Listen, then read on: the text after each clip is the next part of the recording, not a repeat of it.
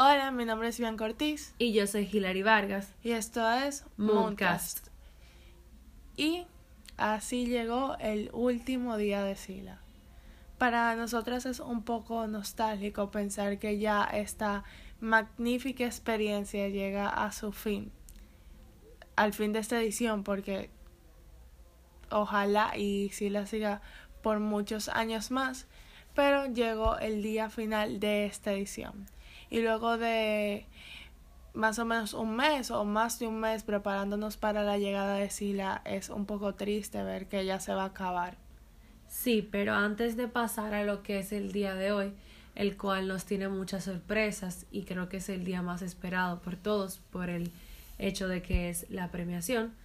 Pero en el día de ayer pudimos ver muchas cosas que realmente me impactaron de una forma positiva en mi vida de, les puedo decir que hubieron crisis en comisiones como OEA que realmente pude ver cómo en 1986 se, podía, se podían desarrollar tan graves situaciones y que en el día de hoy jóvenes tan empoderados, jóvenes líderes, tienen la capacidad de hacer un traslado en el tiempo, un viaje en el tiempo e irse al 86 y creer que está en el 86 y buscar soluciones en base a esa época en la que ellos están simulando estar.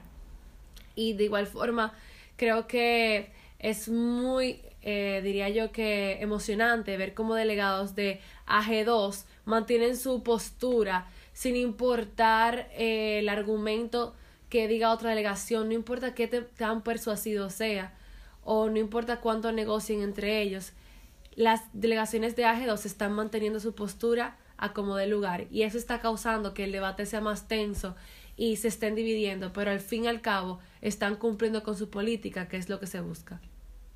Por otro lado, los delegados de UNESCO que no se quedan atrás, como esos niños tienen la capacidad de entrar en el papel de verdaderos embajadores y proponer cosas que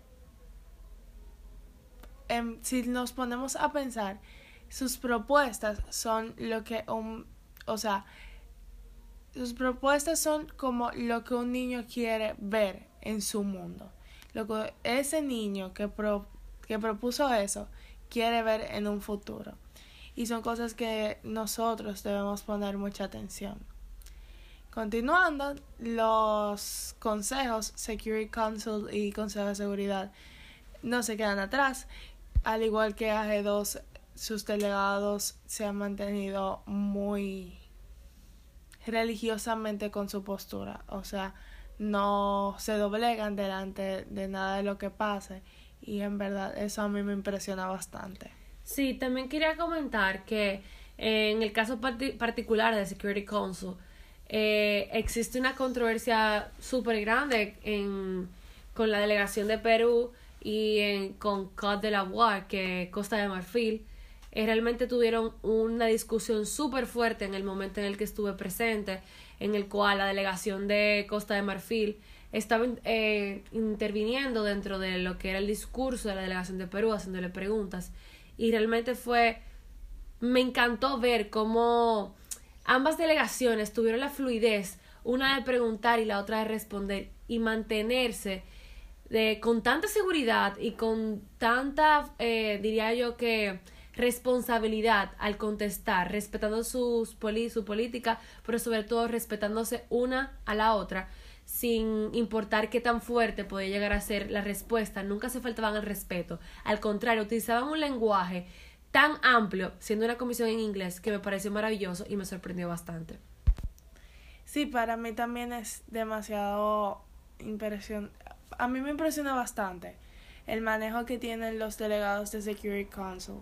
Igualmente me sorprende mucho el manejo que tienen los delegados de Tech Titans, que con sus proyectos tan amplios, con tanto contenido, tienen ese manejo del inglés, de poder explicar sus proyectos en inglés y responder las preguntas que tienen, no solamente los delegados, sino también la mesa directiva sobre estos.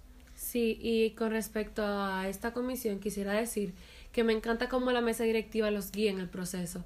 O sea, no solamente es que ellos están evaluando los proyectos, sino que la mesa se ha encargado de que cada evaluación, cada comentario que ellos hagan esté guiado por un, un criterio completamente correcto y por una, por una vía eh, completamente, diría yo, que correcta en el ámbito de evaluación de proyectos. Y continuando un poco, la Corte Internacional de Justicia nunca deja de darnos sorpresas.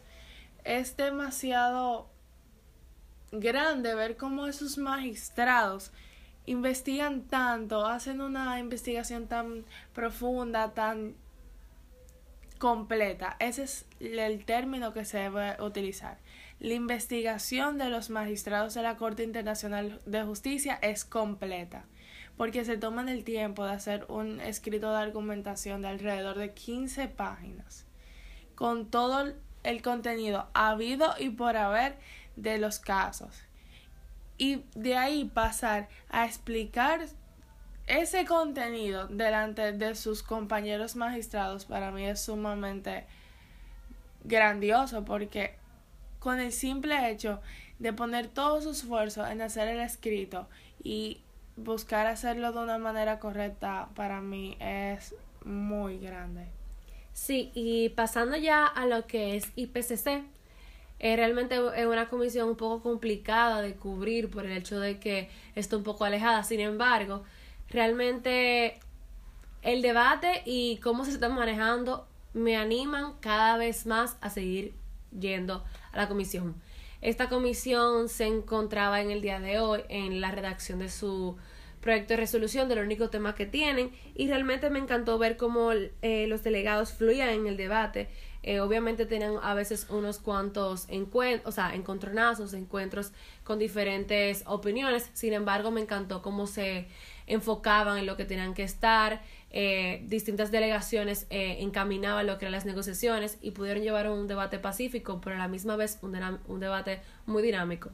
Por otro lado, CCTD también nos sorprende cada sesión más, porque para mí es muy impresionante ver cómo esos estudiantes universitarios se tomaron el tiempo, o sea, Aparte de sus asignaciones universitarias y actividades extracurriculares, se tomaron el tiempo de investigar y que ellos, la información que tiene cada uno de los delegados de CCTD es como los de corte completa. O sea, ellos conocen demasiado de sus temas y en verdad eso me gusta verlo. Sí, me atrevería a decir que también es una comisión que al entrar te das cuenta y dices, wow, son expertos, porque los regulares son súper tranquilos, cada quien expresa su opinión de una forma técnica, pero a la vez en un lenguaje que todos puedan entender. O sea, realmente se nota que los delegados estuvieron preparándose durante un largo tiempo y han explotado al total, diría yo al 100%, lo que son sus capacidades en cuanto a negociación y a la, lo que es el debate en sí. En el día de ayer, la secretaria general estuvo visitando todas las comisiones. Realmente el proceso fue muy, diría yo, interactivo porque todos, todas las delegaciones de las distintas comisiones, de las, distintas comisiones, disculpen, realmente eh, pudieron de expresar su opinión acerca de lo que es el modelo en sí, pero de igual forma pudieron darle un recuento a lo que es la secretaria general acerca de los trabajos de sus comisiones. Y no nos podemos olvidar de la actividad conexa del día de ayer, el encuentro cultural, el cual nos entretuvo a todos. Los colegios hicieron representaciones demasiado pegadas a las culturas de los países. Pudimos ver el desfile de los trajes típicos, destacándose el traje típico de la India, de Panamá, etcétera, y los bailes de Colombia, que era una salsa, de Francia, que era el cancán, y la recopilación de bailes de Sudáfrica. Para mí fue emocionante cuando mencionaban los nombres de los colegios y qué país iban a representar. Ver cómo ellos idearon, idearon todo ese show, porque literalmente fue un show. O sea, ellos montaron un show porque los bailes estaban muy bien hechos, los vestuarios se acercaban mucho a lo que era la cultura, lo cual hizo que nosotros disfrutáramos más la experiencia. Y nada, realmente me llena de emoción ver cómo los delegados apoyan este tipo de actividades y felicitar realmente a la Asociación Dominicana de Naciones Unidas y a la Fundación Global Democracia y Desarrollo por iniciar estas actividades en la República Dominicana. Y nada, delegados, hoy es el gran día en el que ustedes van a poder eh, saber eh, si van a poder recibir un reconocimiento, pero recuerden que eso no es lo más importante. Ah, por otro lado, llegó el momento de decirle adiós a Mooncast. Este es el último. Y para nosotros es muy importante todos aquellos que se han tomado el tiempo de oírnos, de tomar en cuenta nuestros consejos, porque al fin y al cabo nosotros no hacemos esto para nosotras mismas, sino para ustedes. Entonces muchas gracias por eso, por su apoyo y por entrar a Spotify y darle play a nuestro podcast. Es muy conmovedor para nosotras y realmente se lo agradecemos de todo corazón a todos aquellos que nos han escrito, que se han mantenido apoyándonos desde el día uno. Realmente le damos las gracias porque de cierta forma eso es un motor para nosotras y para seguir cubriendo el evento, seguir dándole las primicias, mantenerlos al tanto de todos los acontecimientos de SILA 2019. Moncast no es de nosotras, es de ustedes y nosotras de verdad esperamos que lo hayan disfrutado. Y nada, nos vemos en una próxima edición de Sila. Y bueno, nos oímos en una próxima edición de Sila.